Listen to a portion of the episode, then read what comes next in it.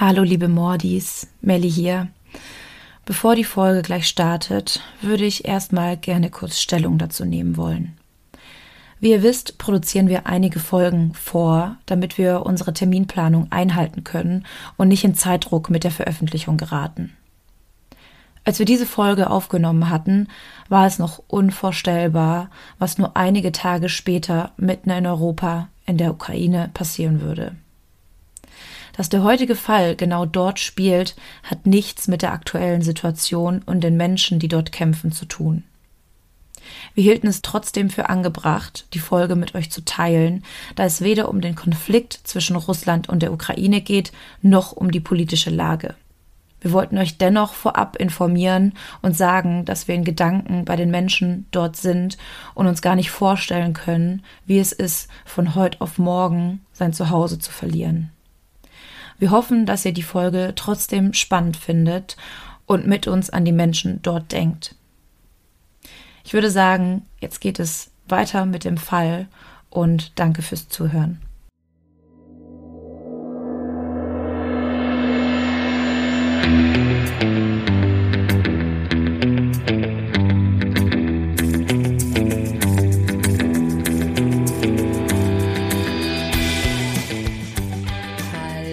Hallöchen und herzlich willkommen zu unserem True Crime Podcast Tell Me Mord. Ich bin Fuxi. Und ich bin Melli.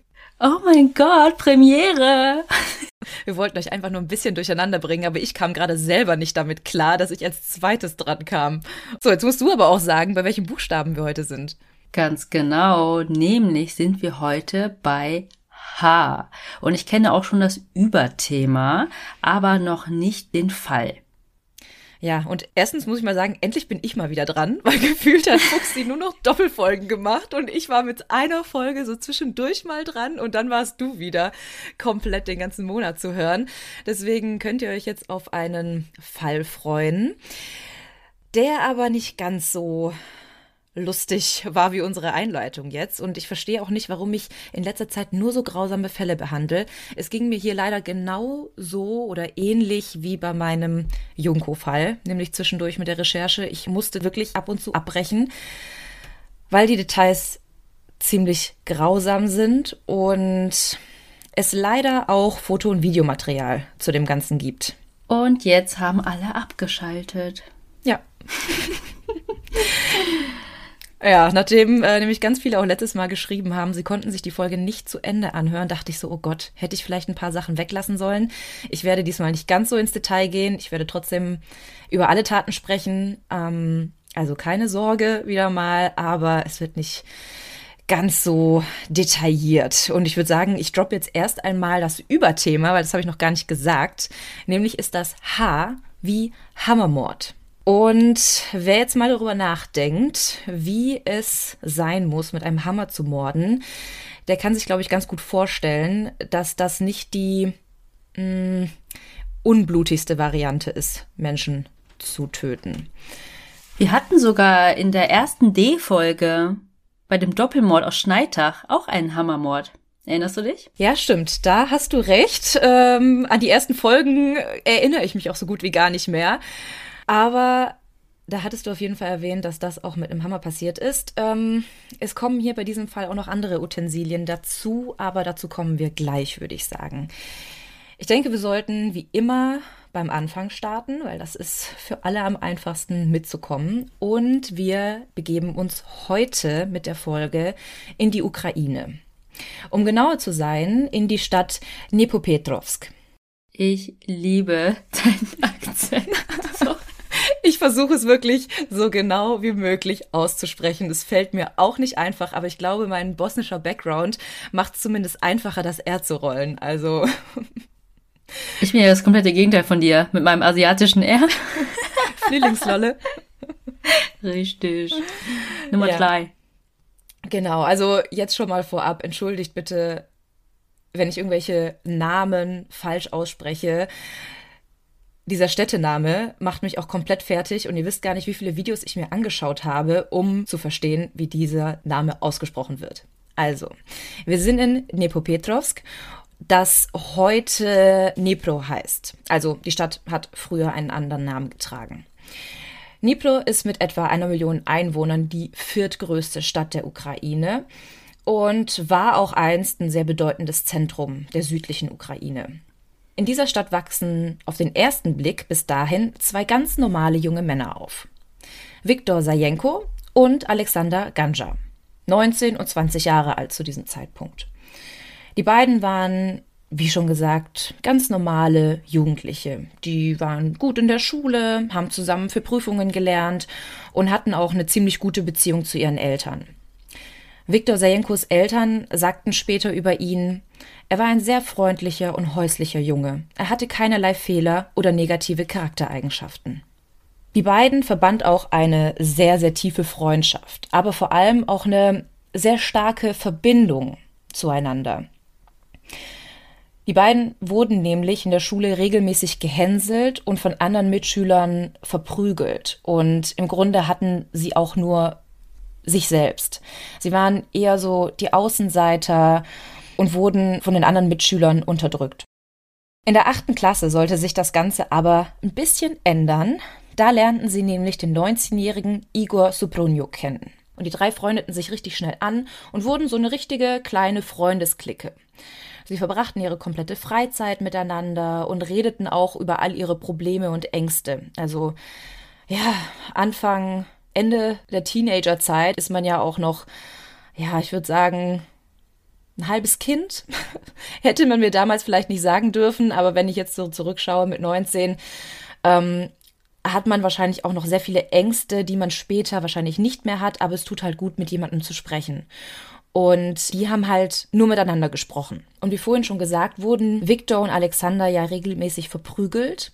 Und allein deshalb hielten die drei noch mehr zusammen, denn Igor wurde auch regelmäßig in der Schule verprügelt. Alle teilten sozusagen dasselbe Schicksal.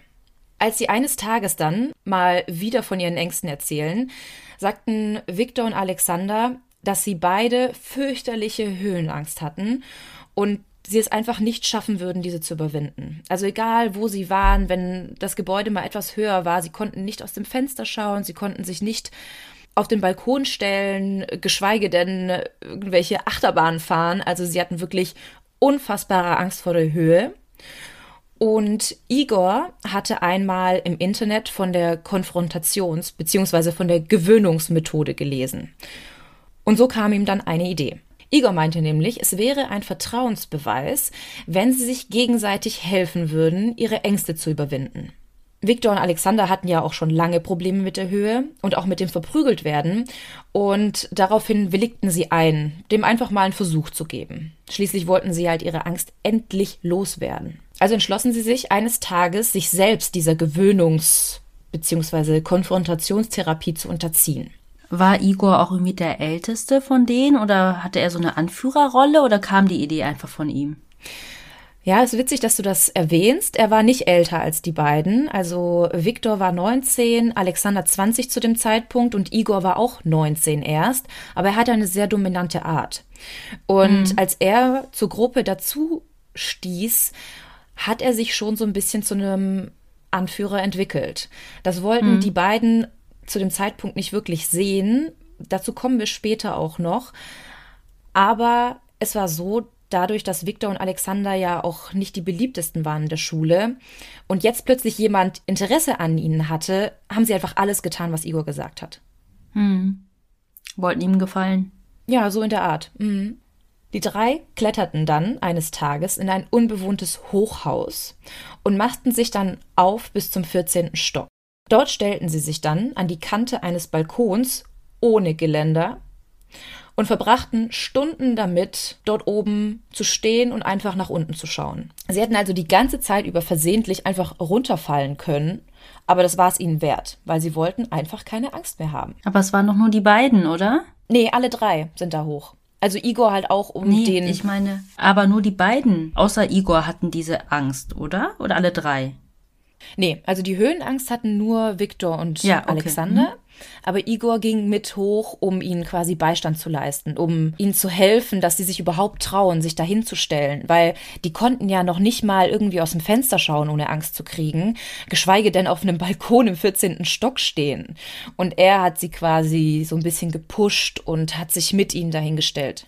Als sie dann damit fertig waren, also sie standen wirklich stundenlang da oben, stiegen sie wieder hinab und behaupteten danach tatsächlich, dass sie alle keine Höhenangst mehr hatten. Also alle beide. Die Gewöhnungsmethode hatte also geholfen und damit dachten sie, dass sie auch bei anderen Ängsten und Problemen helfen könnte.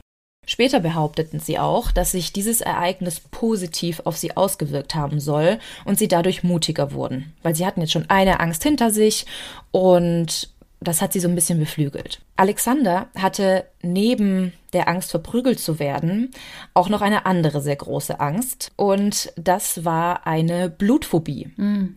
Er konnte also weder sein eigenes Blut sehen noch irgendwie das Fake-Blut aus Filmen. Also er musste immer wegschauen, wenn da mal irgendwelche blutigen Szenen kamen. Es gibt auch eine Geschichte dazu, dass Alexander wohl nicht mal seine eigene Katze baden konnte, weil er Angst hatte, ihr versehentlich wehtun zu können. Ich weiß nicht, warum man eine Katze baden muss, weil ich dachte, die reinigen sich selber, aber er konnte es sowieso nicht. Vielleicht hat er Angst vor der Katze. ja.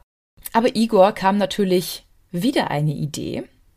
Und er schlug den Jungs vor, das Mitleid und die Angst vor Schmerzen auf radikalere Weise auszurotten. Und wer unseren Podcast kennt, der kann schon ahnen, was jetzt kommt. Denn die Idee, die Igor hatte, war um einiges schlimmer und krasser als die Idee mit dem Balkon. Er schlug ihnen nämlich vor, sie könnten doch einfach ein paar Tiere foltern und töten. Natürlich nicht die eigene Katze von Alexander, aber ein paar Straßenkatzen würden ja nicht auffallen. Und das würde ihnen dann helfen, ihre Ängste zu bekämpfen. Boah, ey, sowas hasse ich ja wirklich auf wie die Pest, ne? Mhm. Ja, und man könnte jetzt eigentlich auch denken, dass die zwei einen Rückzieher machen und sagen so, ey, Igor, das ist uns ein bisschen zu krass. Sorry, wir machen das nicht. Unsere Ängste kriegen wir auch anders in den Griff. Aber das passiert leider nicht, denn sie setzen diesen Plan tatsächlich kurze Zeit später in die Tat um. Sie jagten daraufhin eine Katze auf der Straße, so lange bis sie sie fingen. Und wer das jetzt nicht hören kann, der sollte besser 15 bis 30 Sekunden skippen, weil ich konnte es mir auch fast nicht durchlesen. Anschließend töteten sie das Tier und weideten es aus. Daraufhin hingen sie diese ausgeweidete Katze an einen Baum und ich kann gar nicht sagen, dass ich das am schrecklichsten finde, aber eine sehr schreckliche Tatsache ist, dass sie daraufhin Fotos mit dieser an den Baum gebundenen Katze machten. So Selfies? Ja, sie stellten sich vor diesen Katzenkadaver und machten Selfies mit der toten Katze an dem Baum. Und tatsächlich soll es sogar ein Video geben, wie sie eine andere Katze über 40 Minuten lang foltern. Ich habe mich auch, um ehrlich zu sein, extra nicht auf die Suche nach diesem Video gemacht. Und ähm, sie filmten sich dann dabei, wie sie diese Katze an ein Kreuz nagelten, ihr das Maul zuklebten und auf sie schossen. Mhm. Das ist so ein Mix aus Don't Fuck with Cats und Ed Camper. Ja, wirklich. Später fingen sie auch streunende Hunde, die sie dann ebenfalls an Bäume hängten und enthaupteten. Und von allen diesen Taten gibt es Fotos und Videos. Ich habe ja vorhin gesagt, dass Alexander eigentlich diese Angst hatte vor Blut und dass er das ja eigentlich loswerden wollte. Und Igor wollte ihm ja damit helfen, indem sie diese Taten vollzogen. Aber tatsächlich geht man davon aus, dass Alexander selbst gar nicht an der Tierquälerei beteiligt war. Auch auf den Fotos ist er nie zu sehen, sondern immer nur Viktor und Igor. Ein paar Monate später schlug Igor einen Jungen aus der Nachbarschaft zusammen, stahl sein Fahrrad und verkaufte es anschließend an Viktor. Beide wurden daraufhin verhaftet, gingen aber aufgrund ihres Alters nicht ins Gefängnis. Hm, die waren doch trotzdem über 18. Ja, aber trotzdem gilt da noch das Jugendstrafrecht. Also beim so einem gestohlenen Fahrrad muss man nicht unbedingt ins mhm. Gefängnis gehen. Genau. Nachdem die drei dann mit der Schule fertig waren, fingen sie alle sofort an, ins Arbeitsleben einzutauchen. Viktor arbeitete in Teilzeit als Wachmann, Igor war Taxifahrer und Alexander hatte einen Job nach dem anderen. Also er behielt keinen Job wirklich lange. Da sie in diesen Berufen auch nicht viel Geld verdienten, fingen sie dann irgendwann an, auch Leute auszurauben. Sie nutzten dafür Igors Beruf als Taxifahrer aus und dann dachte ich zuerst, okay, hä? Die Leute werden sich doch irgendwie das Kennzeichen merken oder den Namen, der im Taxi steht.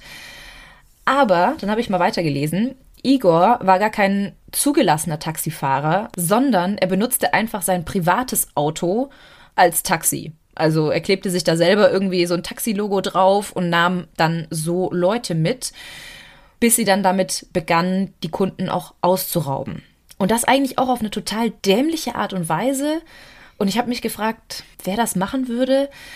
Sie boten nämlich vermeintlichen Kunden an der Straße kostenlose Fahrten an und fuhren sie dann immer in verlassene Gegenden, also mal ein Wald, mal ein Industriegebiet, und raubten sie dann dort aus. Du meinst, dass es viel zu verdächtig ist, wenn jemand dich umsonst mitnehmen möchte? Ja, wenn das so ein Taxi ist, wo dran steht groß hier Taxi, keine Ahnung. Und dann bleibt er neben dir stehen und sagt so, hey Leute, Bock auf eine kostenlose Fahrt? Dann würde ich sofort denken, never ever steige ich in dieses Auto ein. Mm, am besten noch mit den anderen beiden schon drin. Ja, die haben tatsächlich dort auf Igor gewartet, weil ich, mich hat diese Taxi-Geschichte nicht losgelassen, weil ich dachte so, okay, was haben die dann gemacht? Sind die zu dritt da hingefahren? Aber die haben sich dann halt im Wald versteckt und gewartet, dass Igor mit den vermeintlichen Kunden um die Ecke kam. Hm. Dort raubten sie dann, ja, die Kunden aus.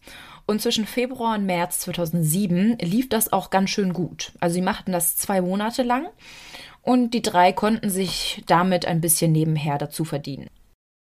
Tatsächlich ist es aber auch so, dass Alexander hier nach zwei Raubüberfällen aufhörte. Ihm wurde das ganze Verhalten von Igor einfach zu viel langsam und er hatte das Gefühl, dass er mittlerweile am Durchdrehen war. Mhm. Und wie sich später herausstellte, sollte das auch Alexanders Glück gewesen sein. Igor sprach nämlich immer wieder davon, wie es wäre, einmal einen echten Menschen umzubringen. Nach jedem neuen Raubzug erwähnte Igor das Töten eines Menschen erneut und dass ihm die Überfälle einfach nicht reichen würden, dass er auf der Suche wäre nach dem nächsten Kick. Hm, er wahrscheinlich so, ha, ha, ha, stell dir vor, wir hätten die auch noch als Zeugen ja. beseitigt. Ja. Oh, krass. Und wenn der andere so reagiert wie, hä, spinnst du? Hä, war doch nur ein Scherz. Mhm. Einfach mal so die Lage auschecken, wieso der andere denkt. Ja, das war, glaube ich, auch so ein bisschen Igors Taktik. Alexander hat das halt frühzeitig gemerkt, hat sich daraufhin von der Truppe etwas distanziert und daraufhin waren Igor und Viktor so ein Zweiergespann.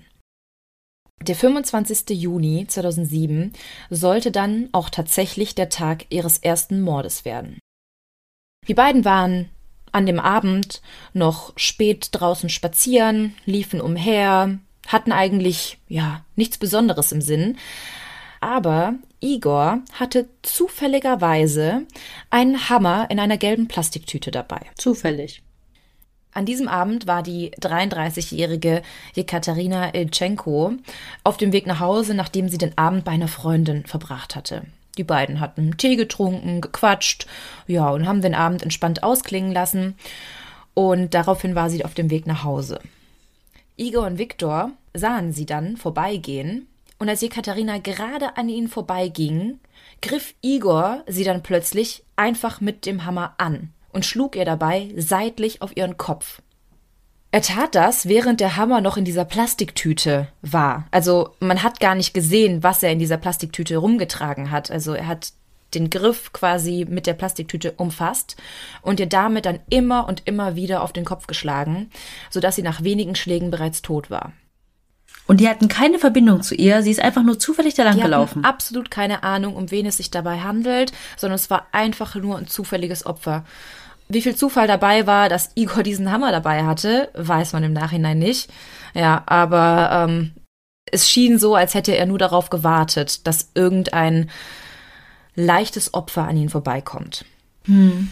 Ihre Leiche wurde dann von ihrer Mutter um 5 Uhr morgens nicht weit von ihrem Zuhause aufgefunden. Von ihrer eigenen Mutter.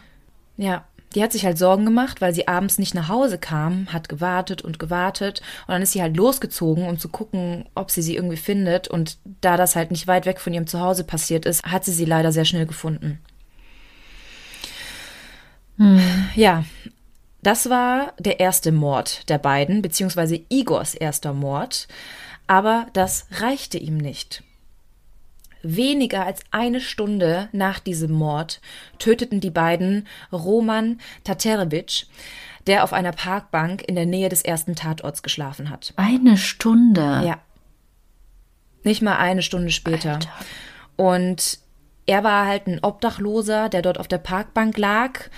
Er hat nichts geahnt, er hat geschlafen und sie haben ihm, während er geschlafen hat, so lange auf seinen Kopf eingeschlagen, bis man ihn gar nicht mehr erkennen konnte. Am 1. Juli 2007 wurden in der Nachbarstadt Novomonskowsk zwei weitere Leichen gefunden. Liebe Mordis, wir haben heute einen ganz besonderen Werbepartner für euch, denn heute könnt ihr nicht nur mit unserem Code sparen, sondern ihr spart mit jeder einzelnen Bestellung automatisch.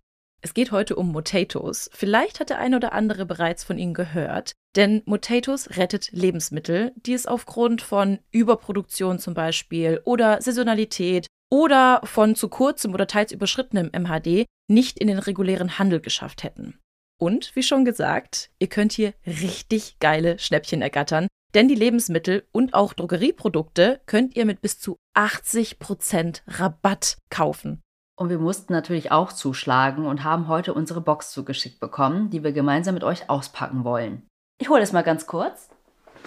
Oh. oh Mann, das ist ganz schön schwer. Ja, ich weiß auch, was wir uns bestellt haben, dass es so schwer ist. Wir haben uns hauptsächlich für Sachen entschieden, die wir ohnehin im Alltag gebrauchen können. Zum Beispiel hier, Melli, schau mal. Unser beider Lieblingsmilchersatz. Die Alpro Not Milk im Achterpack für gerade einmal 16,79 Euro mit 30% Rabatt. Der Normalpreis wäre 23,92 Euro. Wir haben damit also über 7 Euro gespart. Ich liebe diese Hafermilch einfach so sehr. Ich packe die in alles rein. In meinen Kaffee, in meinen Müsli. Also mega, mega geil. Aber, Moment, ich muss mal gucken, was wir hier noch haben. Eieiei. Oh, ich habe hier noch was ganz Leckeres. Da mussten wir sofort zuschlagen, als wir das gesehen haben. Nämlich haben wir uns Bio-Edamame Fettuccine bestellt, die regulär 4 Euro pro Packung kosten würden. Also finde ich persönlich ziemlich teuer und mache immer einen großen Bogen darum, weil ich die einfach so gerne mag, aber es nicht einsehe, so viel Geld auszugeben. Aber bei Motatos gab es ganze 68% Rabatt. Also wie krass bitte. Und wir haben gerade mal 1,29 Euro bezahlt. Ja, total. Meistens hat mich hier wirklich der Preis vor einem Kauf abgeschreckt. Ich schaue aber mal weiter, was wir noch so haben. Oha, hier mein Daily Allrounder, der Express Benz Vollkorn Naturreis, den ich fürs Mittagessen gerne schnell in die Mikrowelle packe. Den haben wir hier für 35% weniger ergattern können. Den liebe ich auch so sehr. Ich nehme mir den wirklich fast jede Woche mit auf die Arbeit ins Büro, wenn es einfach mal schnell gehen muss in der Mittagspause. Und guck mal, Fuxi, ich habe mich hier besonders drauf gefreut. Das sind Gemüsechips. Da kosten zwei Packungen gerade nur 2,38 Euro. Und ich würde sagen, der nächste Filmabend kann kommen. Und wahrscheinlich wird es mal wieder eine True Crime Doku. Sehr wahrscheinlich. Aber für mich darf es bei einem Filmeabend auch gerne mal süß sein. Dafür habe ich mir erstmal 21% reduzierte Oreos bestellt. Du schwörst ja auf Oreos, denn die sind ja sogar vegan. Genau. Und ich muss gerade ein bisschen schmunzeln, denn ein Unboxing in einem Podcast ist wirklich ziemlich dumm. Aber Lebensmittel verschwenden ist noch viel dümmer, Leute. Vor allem bei so niedrigen Preisen. Und das Geile ist, ihr könnt bei uns sogar doppelt sparen, denn mit unserem Code TellMeMod15, alles groß und zusammengeschrieben, spart ihr nochmal 15% extra. Dieser Code ist gültig bis zum 31.03.2024 und alle weiteren Infos und Links zur Website findet ihr wie immer in unseren Show Notes. Und wir schauen jetzt einfach mal weiter, was wir noch so alles Leckeres in unserer Box finden können die von Jewgenia Grischenko und Nikolai Sertschuk. Fünf Tage später, am 6. Juli, ermordeten Viktor und Igor gleich drei Menschen am selben Tag und verletzten eine Frau schwer. Das erste Opfer an diesem Tag war Egor Nechvoloda, ein kürzlich entlassener Rekrut der Armee, der gerade auf dem Nachhauseweg von einem Nachtclub war. Und auch seine Leiche wurde von seiner Mutter am nächsten Morgen vor ihrem Wohnhaus gefunden. Also er war auch nicht mehr weit weg von zu Hause. Mhm. Danach, also das passiert alles noch in derselben Nacht, töteten die beiden die 28-jährige Nachtwächterin Jelena Schramm und kurz darauf griffen sie erneut eine an ihnen vorbeigehende Frau mit einem Hammer an. Alles mit dem gleichen Hammer. Ja. Ihr Name war Valentina Hanja. Sie schlugen mehrere Male auf sie ein, nachdem sie bereits am Boden lag, und anschließend wischten sie das Blut einfach an ihre Kleidung ab. Und tatsächlich überlebte diese Frau. Also hm. ihr wurde mehrmals mit diesem Hammer auf den Kopf geschlagen und trotzdem hat sie diesen Angriff überlebt. Hm. War diese Gegend dort nicht so belebt oder bewohnt oder war es einfach wegen der Uhrzeit, dass das keiner so mitbekommen hat? Die Leute müssen ja auch schreien und dann ist da so ein kleiner Kampf oder so. Mhm. Also man muss sagen, es gibt ja auch von diesen Taten Videos. Und ich habe mir mal eine zensierte Version davon angeschaut, weil ich einfach mal wissen wollte, wie du jetzt auch, wo sind diese Taten passiert. Unzensiert musst du dir das nicht geben. nee, ich empfehle wirklich niemandem, sich irgendwas davon anzugucken, auch mhm. nicht die Fotos, auch die Fotos, die ich hochladen werde, versuche ich zu zensieren und nur die hochzuladen, wo man die beiden sieht, weil ich finde, es äh, tut keinem was, wenn da irgendwie ein totes Tier mhm. im Hintergrund hängt. Aber es war so, dass tatsächlich die Regionen eher etwas abgelegener waren. Also diese Nachhausewege waren meistens auch irgendwie durch einen Park oder an einen Wald entlang, ähm, wo nicht viel los war. Aber die passierten teilweise auch einfach auf der Straße. Die taten das ja nachts, wie du sagst, auch zu einer Uhrzeit, wo nicht viel los war.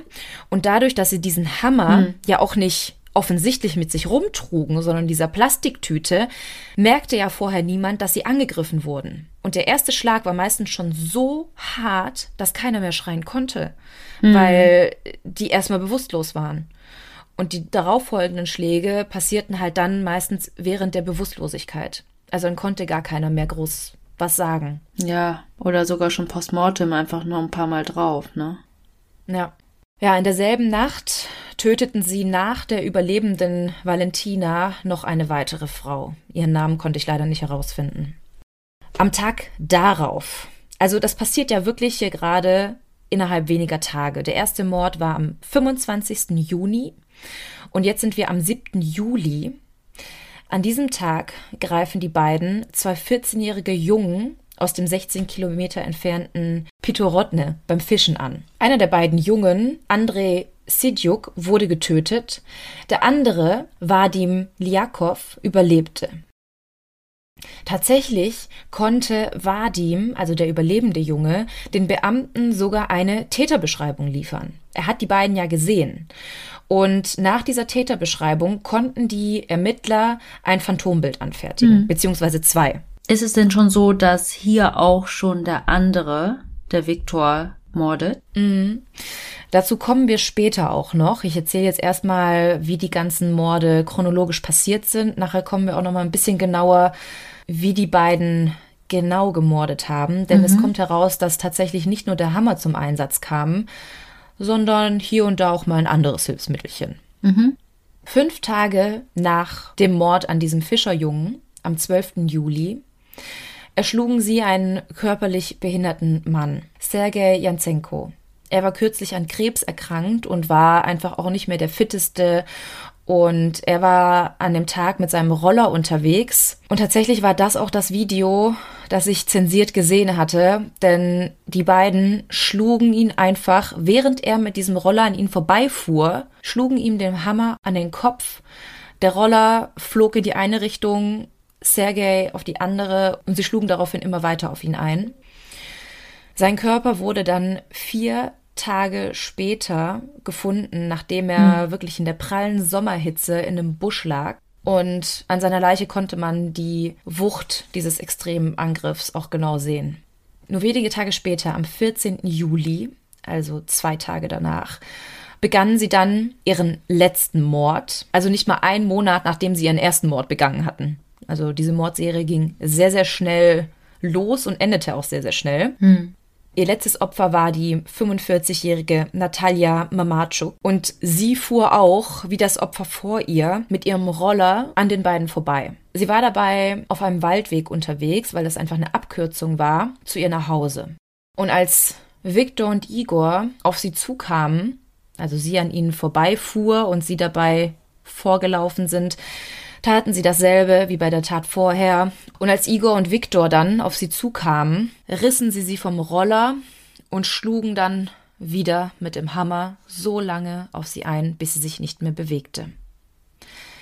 Als sie dann fertig waren, schnappten sie sich ihren Roller und hauten ab. Aber zum Glück wurde diese Tat tatsächlich von Zeugen beobachtet. Und die versuchten sogar noch die Angreifer zu verfolgen und einzuholen. Also sie rannten da wirklich hinterher.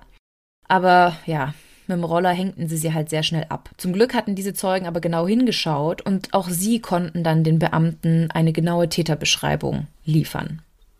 Ich habe euch ja jetzt von den Morden erzählt, die man auch rekonstruieren konnte, von denen man wusste, wer die Opfer waren, wo sie passiert sind und wie sie passiert sind. Aber in den darauffolgenden Tagen wurden immer mehr Leichen gefunden. Jeden Tag waren es mindestens zwei neue Leichen, die versteckt in irgendwelchen Büschen oder abgelegenen Wäldchen aufgetaucht sind. Keines der Opfer hatte irgendeine Verbindung zueinander, aber alle wurden auf eine ähnliche Weise umgebracht. Und die Ermittler wussten, dass es sich dabei um den oder dieselben Täter handeln muss. Was ihnen auffiel, dass alle Opfer eher schwächer waren oder sich nicht wehren konnten in dem Moment.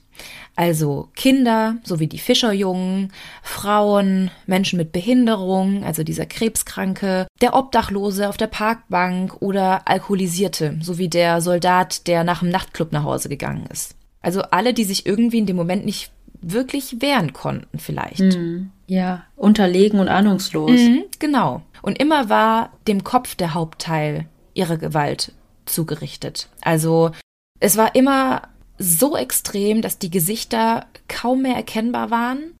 Und tatsächlich wurden einige Opfer sogar gefoltert und ihnen wurden beim lebendigen Leib die Augen mhm. herausgeschnitten.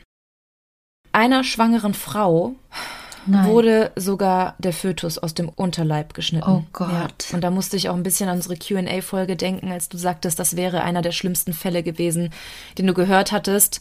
Also nicht dieser, aber ja, einer, in dem das passiert ist. Fand ich auch so heftig. Ey, wir machen nur krasse Fälle. Was machen wir hier? ist so.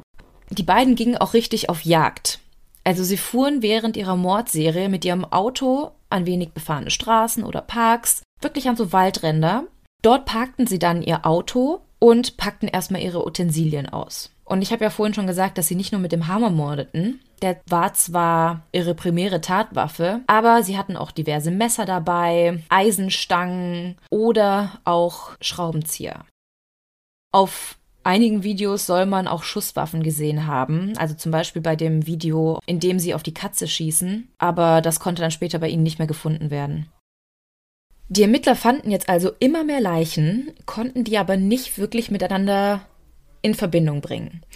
Erst als die beiden Jungen in Pitorodne am 7. Juli angegriffen wurden, gab es dann eine Verbindung zwischen den Morden. Du meintest die 14-Jährigen. Genau, die Fischerjungen. Ja. Und erst da, als der Vadim mit den Beamten das Phantombild erstellt hat, konnten sie sich langsam ein Bild darüber machen, wer die Täter waren.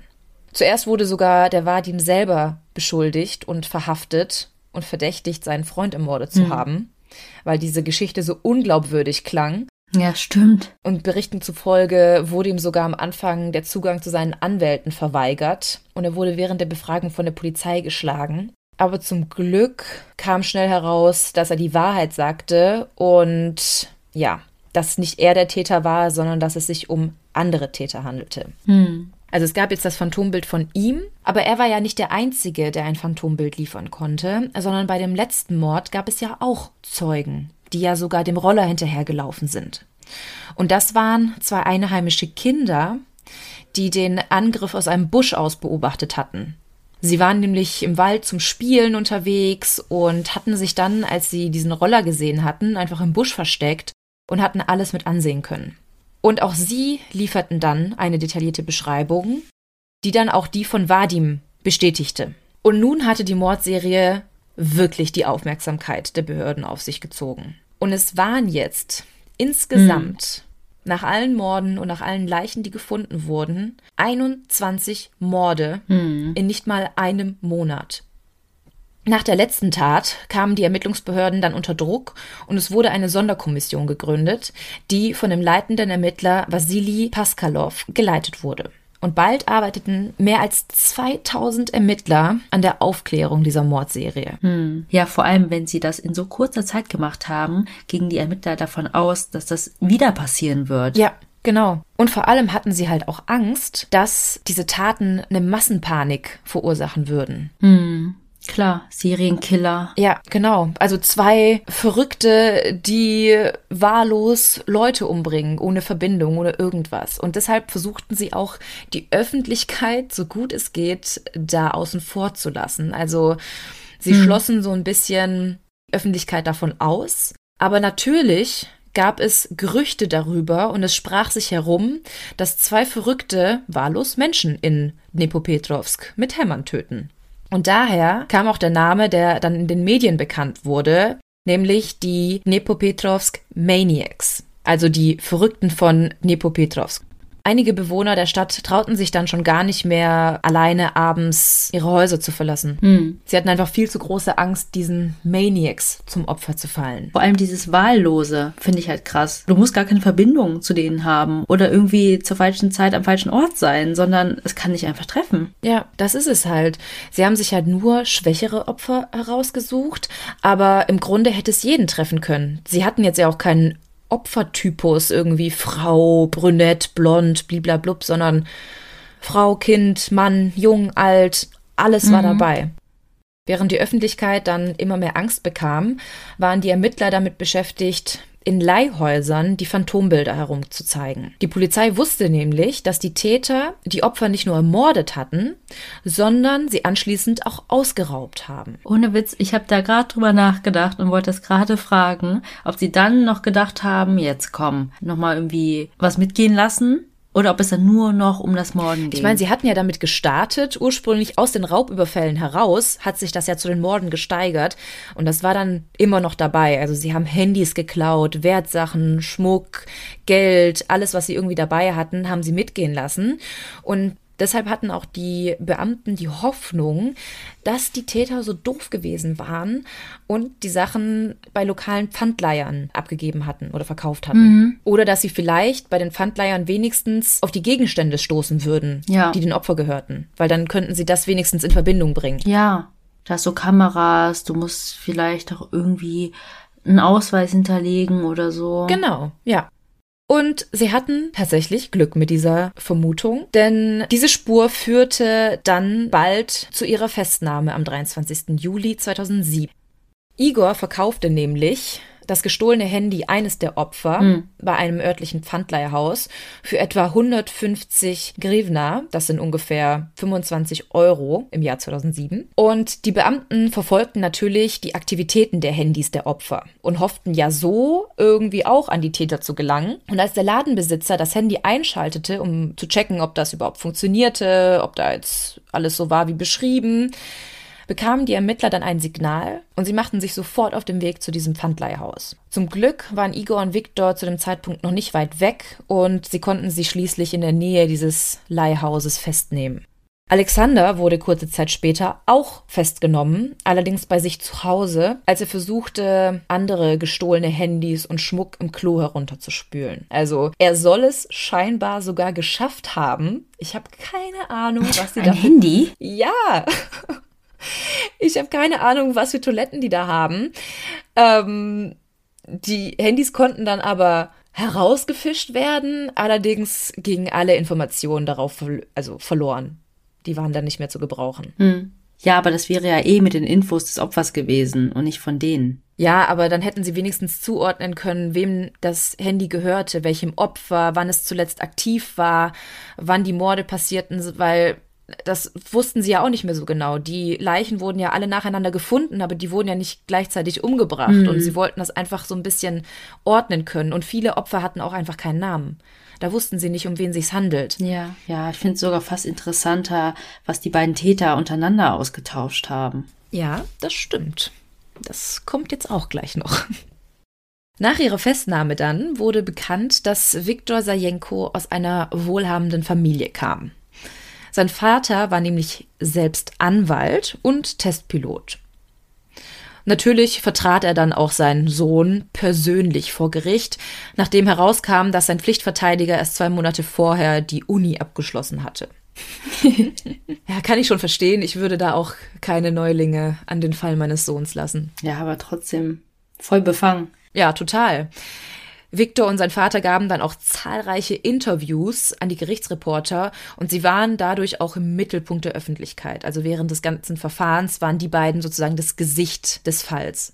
Seine Verteidigungsstrategie war, dass Viktor abhängig von Igor gewesen sein soll und sogar Angst vor ihm hatte und nur deshalb mit ihm die Morde begann, weil er selbst Angst um sein Leben hm. hatte. Das ist immer die Strategie. Mhm. Und da hatten wir auch vorhin so drüber gesprochen, weil Igor ja wirklich so ein dominanter Mensch war und auch so eine dominante Persönlichkeit hatte, wäre es gar nicht weit weg mhm. gewesen mit dieser Theorie. Aber kurz nach Prozessauftakt wurde ein Video geleakt. In diesem Video waren Viktor und Igor gemeinsam zu sehen. Der eine, wie er auf einen am Boden liegenden Mann mit einem Hammer einschlägt, während der andere mit einem Schraubenzieher auf dessen Unterleib und Schädel einsticht. Während des ganzen Videos lachen die beiden und während der ganzen Tat machen sie auch noch Witze darüber und machen sich lustig über den Toten. Am Ende verlassen sie dann auch den Tatort lachend. Und das sieht man alles auf diesem Video. Also sie haben sich die ganze Zeit selber dabei gefilmt. Mhm. Die Strategie von Alexanders Anwälten war, dass Alexander ja nie an den eigentlichen Morden beteiligt war und lediglich an einem Raubüberfall vier Monate vor den Morden teilgenommen hatte. Dafür gab Alexander auch sein. Wie ist man denn jetzt auf Alexander gekommen? Er hatte auch einige der gestohlenen Gegenstände bei sich. Und deshalb, ah. also man konnte bei ihm auch ähm, Handys der Opfer finden. Er behauptet aber, er wüsste nicht, woher diese Handys waren, mhm. sondern sie wurden ihm einfach nur gegeben, damit er sie halt verkaufte. Mhm. Ach so, er war jetzt nicht mit denen zerstritten, aber er hat sich einfach von denen distanziert, was die Taten anging. Genau, ja. Er gab auch die Schuld dafür zu, also dass er da an den Raubüberfällen beteiligt war und hoffte dadurch mhm. eine Strafmilderung zu erhalten. Aber nochmal zurück zu Viktor. Natürlich funktionierte dann seine Verteidigungsstrategie vom Anfang nicht. Also nachdem das Video geleakt wurde, war ja definitiv klar, dass er auch gleich beteiligt war an den Morden. Also mussten sie sich was anderes einfallen lassen. Zu den Beweisen der Staatsanwaltschaft gehörten unter anderem Blutflecken auf der Kleidung der beiden und ja auch diese ganzen Fotos und Videos von den beiden, die sie selbst aufgenommen hatten. Die Foto- und Videobeweise wurden am 29. Oktober 2008 vor Gericht dann öffentlich gezeigt. Also nicht nur durch diesen Videoleak, sondern dann halt auch wirklich in einem Verfahren. Und die Verteidigung erhob daraufhin Einwände gegen die Veröffentlichung der Fotos und behauptete, dass die Beweise illegal erlangt worden seien, weil es irgendwie einen Fehler in der mhm. Beweismittelaufnahme gab und dass die in dem Video und auf dem Foto gezeigten Szenen sogar digital verändert worden sein sollen, mm. um den Verdächtigen zu ähneln. Also das war jetzt die neue Strategie, dass die dass es nicht zugelassen wird. Genau, dass es erstens nicht zugelassen wird und zweitens die beiden selber gar nicht in den Videos zu sehen sind, sondern zwei andere Täter, für die Viktor und Igor quasi als Sündenbock okay. dienen sollten. Wenn man sich nicht mal zu helfen weiß. Also ich sehe deinen Gesichtsausdruck, es ist so, hä? Es ist so klar zu sehen, dass die beiden das sind. Und trotzdem behauptet die Verteidigung, dass die Videos und Fotos nachbearbeitet worden sein sollen. Und als Igor und Viktor dann gefragt wurden, ob sie die Personen auf den Fotos wiedererkennen würden, sagten sie, dass sie das nicht tun. Also, das sind sie nicht. Der Richter, Ivan Senchenko, sagte aber daraufhin, ein Zitat, sie sind nicht blind. Hm. Also ihm war klar, dass es die beiden gewesen sein müssen auf den Bildaufnahmen. Und auch ein Experte für Film- und Videobearbeitung sagte während des Prozesses aus, dass die Videos nicht gefälscht oder verändert wurden. Somit wies das Gericht dann auch alle Einwände der Verteidigung zurück und akzeptierte das Argument der Staatsanwaltschaft, dass das Material echt sei. Es gab einfach zu viele unwiderlegbare Beweise. Mhm. Auf einigen dieser Fotos sieht man nicht nur die Taten der beiden, sondern zum Beispiel Szenen, wie sie aus Tierblut Hakenkreuze und andere Symbole zeichneten oder auch den Hitlergruß machten und sich dabei filmten oder wie sich zum Beispiel Igor eine Zahnbürste ans Gesicht hält, über die Oberlippe und damit rumposiert und dabei den Hitlergruß macht. Also diese Zahnbürste soll dabei den Schnurrbart Adolf Hitlers symbolisieren.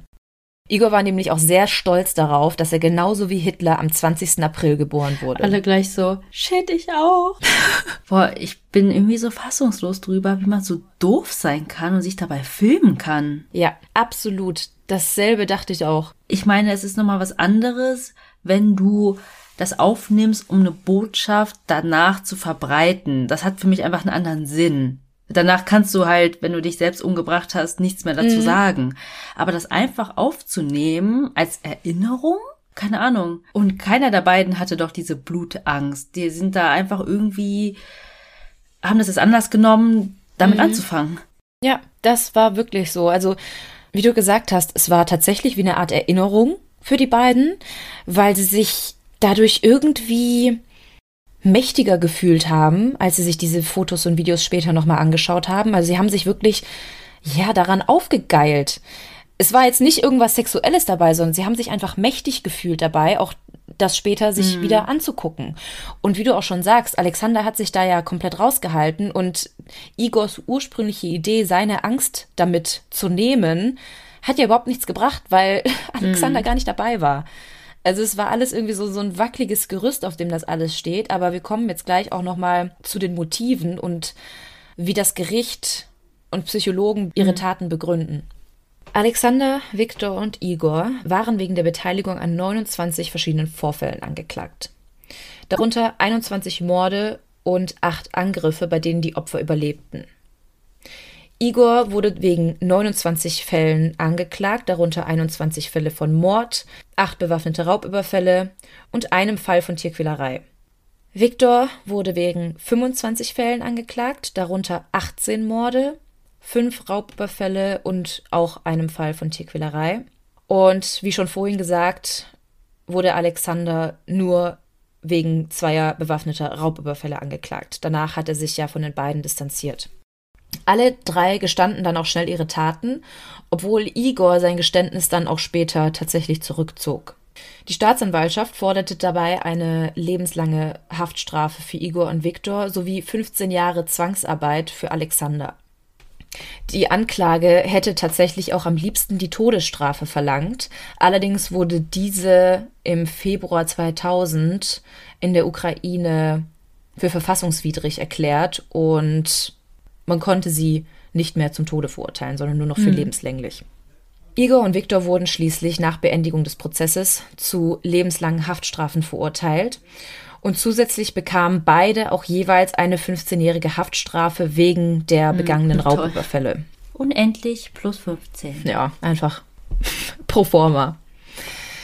Alexander wurde lediglich wegen zwei Raubüberfällen zu neun Jahren Haft verurteilt. Ah, also trotzdem Haft. Ja, tatsächlich. Und zum Schluss würde ich auch ganz gerne noch zu den Motiven kommen, weil wir jetzt ja auch so ein bisschen spekuliert haben und ich auch so ein bisschen angeteased habe, weshalb die beiden vielleicht ihre Taten begangen haben könnten. Mhm. Anfänglich fand nämlich die Staatsanwaltschaft auch einfach kein Motiv. Sie wussten nicht, weshalb sie das getan haben, weil wie du auch sagst, es war ja nicht aufgrund dieser Konfrontationstherapie, wie sie am Anfang vorgegeben haben. Die lokalen Medien berichteten, dass die beiden einen Plan hatten, um mit den aufgenommenen Videos reich zu werden. Und sogar eine Freundin eines der Verdächtigen, welche konnte ich leider nicht herausfinden, berichtete, dass sie 40 separate Videos von Morden machen wollten und ihr das sogar mhm. Ein ehemaliger Klassenkamerad bestätigte das sogar und er behauptete, er habe häufig gehört, dass Igor Kontakt zu einem unbekannten reichen ausländischen Webseitenbetreiber gehabt hatte. Und dieser soll 40 Snuff-Videos bei ihnen in Auftrag gegeben haben und war bereit, viel Geld dafür zu bezahlen. Also wäre das hier Habgier gewesen als ein Motiv. Ja, genau. Theoretisch ja. Ich muss vielleicht ganz kurz erklären, was Snuff-Filme sind, weil ich glaube, das weiß. Folge J. ich sag's lieber nochmal, falls ihr die Folge übersprungen habt, aus welchen Gründen auch immer. Also es ist im Grunde, also es sind im Grunde Filme, in denen Menschen nur zum Zweck der Vermarktung eben dieser Filme vor laufender Kamera getötet werden. Also Filme, in denen Menschen live oder wahrhaftig ja. zu Tode kommen Qualen erleiden, nur für die Unterhaltung anderer. Genau, ja. Also hätte das theoretisch das Motiv gewesen sein können. Allerdings weist der regionale Sicherheitschef die Behauptungen zurück. Er sagt nämlich, dass es dafür überhaupt keine Beweise gäbe, dass die Morde begangen wurden, um im Internet veröffentlicht zu werden, um irgendwie Geld zu verdienen. Also es wurde nirgends dieser unbekannte Webseitenbetreiber gefunden. Es wurden auch keine Chatverläufe oder Anrufe gefunden zu irgendeinem Unbekannten. Also es konnte überhaupt nichts gefunden werden, was hätte darauf schließen mhm. können. Nachdem dieses Motiv dann widerlegt werden konnte, rückte ein anderes eher in den Mittelpunkt. Der stellvertretende Innenminister Nikolai Kupianski erklärte, für diese jungen Männer war Mord wie Unterhaltung oder Jagd. Und es stellte sich dann auch während des Prozesses heraus, dass Igor sogar Zeitungsausschnitte über den Fall sammelte. Und auf einigen Fotos der Fälle, also aus der Zeitung, wurden von ihm handschriftlich Notizen hinzugefügt, auf denen stand, die Schwachen müssen sterben, die Stärksten werden siegen. Natürliche Auslese, sage ich nur. Genau. Ich muss mich immer auf unsere alten Folgen beziehen. Igor hatte einfach ein unglaublich großes Bedürfnis nach Selbstdarstellung, Macht und wollte einen Weg finden, seinen Aggressionen freien Lauf zu lassen. Eventuell kam das auch bei allen dreien so ein bisschen durch das Mobbing in der Schule zum Vorschein. Denn nur wer sich selbst früh und konstant so extrem hilflos und wertlos fühlt, hat es irgendwie nötig, auf andere Weise zu versuchen, sich selbst aufzuwerten. Und wir wissen ja auch aus unseren anderen Folgen, dass solche Täter oft versuchen, die an ihnen ausgeübte Gewalt später auch als so eine Art Rache symbolisch an anderen auszulassen und dadurch dann irgendwie sowas wie mhm. Macht zu empfinden. Oder auch kollektiv sich für andere zu rächen, denen es auch so ging wie ihnen. Mhm, genau. Und sich vor allem auch gemeinsam zu rächen. Das war halt auch so ein Knackpunkt. Sie waren nicht mehr alleine, sondern sie standen zu zweit gegen die anderen. Und was ist mit dem möglichen Motiv Mordlust? Einfach, dass sie wirklich Lust darauf hatten? Da, das hätte auch tatsächlich zutreffen können. Der Richter erklärte im Urteil, dass das Hauptmotiv für die Verbrechen der Wunsch nach krankhafter Selbstdarstellung hm. gewesen sein soll.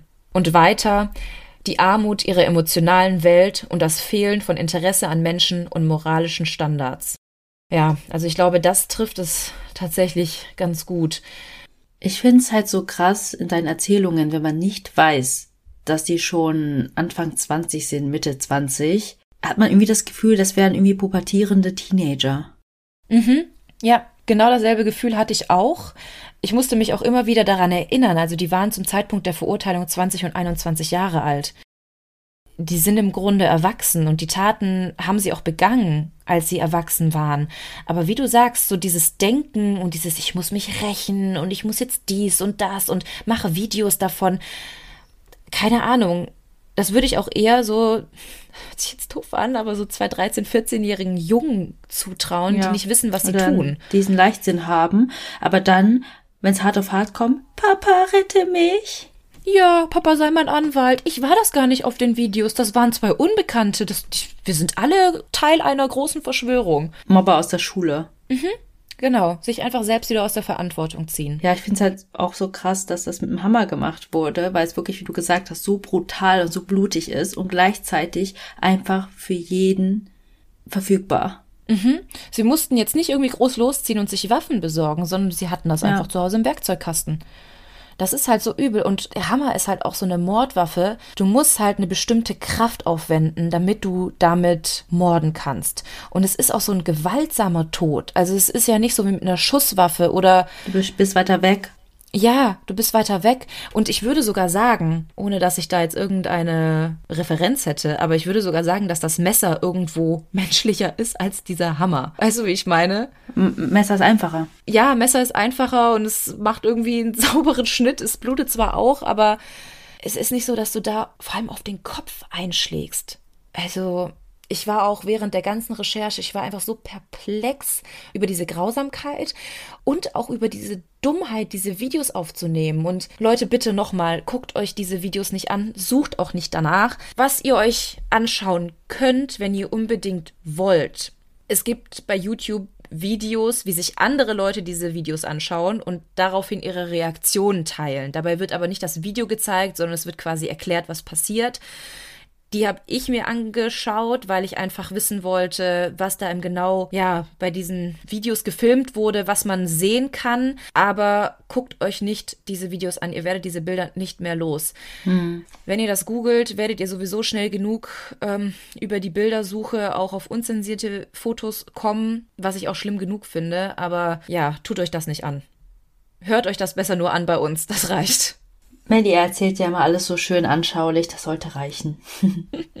Jetzt haben ihr alle nach der Hälfte der Folge aufgehört, weil es zu brutal wurde. Ja, nach den ersten fünf Minuten. Ja, auf jeden Fall wieder ein sehr krasser Fall. Und ich muss aber sagen, dass ich Fall F immer noch schlimmer finde. Mhm. Aber ich kann dich verstehen, dass du beide hintereinander recherchiert hast und dann einfach dachtest, was habe ich mir hier ausgesucht? Ja, ich weiß auch nicht, wie doof ich sein konnte, zwei so krasse Fälle hintereinander zu bearbeiten. Der nächste wird bisschen seichter, sag ich mal. Na gut. Also, dann kommen wir zur Rubrik und heute möchten wir die liebe Dilara grüßen. Du hast uns geschrieben als Reaktion auf einer unserer Stories. Wuhu! Herzchenaugen, Herz, der treueste Begleiter auf meinen langen Autofahrten. Und dann dieser verliebte rote Smiley mit den Herzchen. Vielen lieben Dank. Also, wir grüßen nicht nur Leute, die uns lange, lange Texte schreiben, sondern auch einfach einen netten Kommentar lassen. Deswegen, liebe Dilara, sei gegrüßt. Genau. Ja, vor allem grüßen wir ja die Nachrichten, die uns ein kleines Lächeln auf die Lippen zaubern. Und das können auch einfach nur ganz kurze kleine Kommentare sein, so wie das. Darüber haben wir uns sehr gefreut. Genau. Ja, dann würde ich sagen, sind wir fast am Ende der Folge. Ihr könnt uns also immer gerne schreiben bei Instagram, da heißen wir Tell Me More Podcast oder auf unsere E-Mail-Adresse die lautet tellmemodpodcast.gmail.com. Und wenn ihr uns gerade hört, auf Spotify, auf Apple Podcast, auf Podimo oder wo auch immer, lasst uns gerne einen Daumen hoch da, abonniert uns, schreibt einen Kommentar da, wo ihr es machen könnt. Darüber freuen wir uns wirklich, wirklich total. Und wenn ihr darüber hinaus uns ein kleines Trinkgeld für unsere Arbeit geben möchtet, könnt ihr das sehr gerne tun, nämlich bei dem Coffeeshop Kofi. Den Link findet ihr in den Show Notes. Da könnt ihr einfach draufklicken, uns 1, 2, 3, 4, 5, 6, 7, 8 Kaffee ausgeben. Und das geht alles komplett an uns, ohne jegliche Gebühr. ja. Und ihr könnt sogar eine kleine Nachricht hinterlassen, wenn ihr wollt. Oh ja, da müssen wir auch mal wieder reinschauen und antworten. Das nehmen wir uns jetzt fürs Wochenende vor. Ja, dann würde ich sagen, geht's nächste Woche weiter mit I. Da könnt ihr auf jeden Fall gespannt sein. genau. Also wer hätte es gedacht? Nach H. Und dann bleibt uns nur noch zu sagen, was wir immer sagen. Wir hoffen, ihr habt Lust auf mehr bekommen. Oder Moormord. Und bis zur nächsten Woche. Tschüss.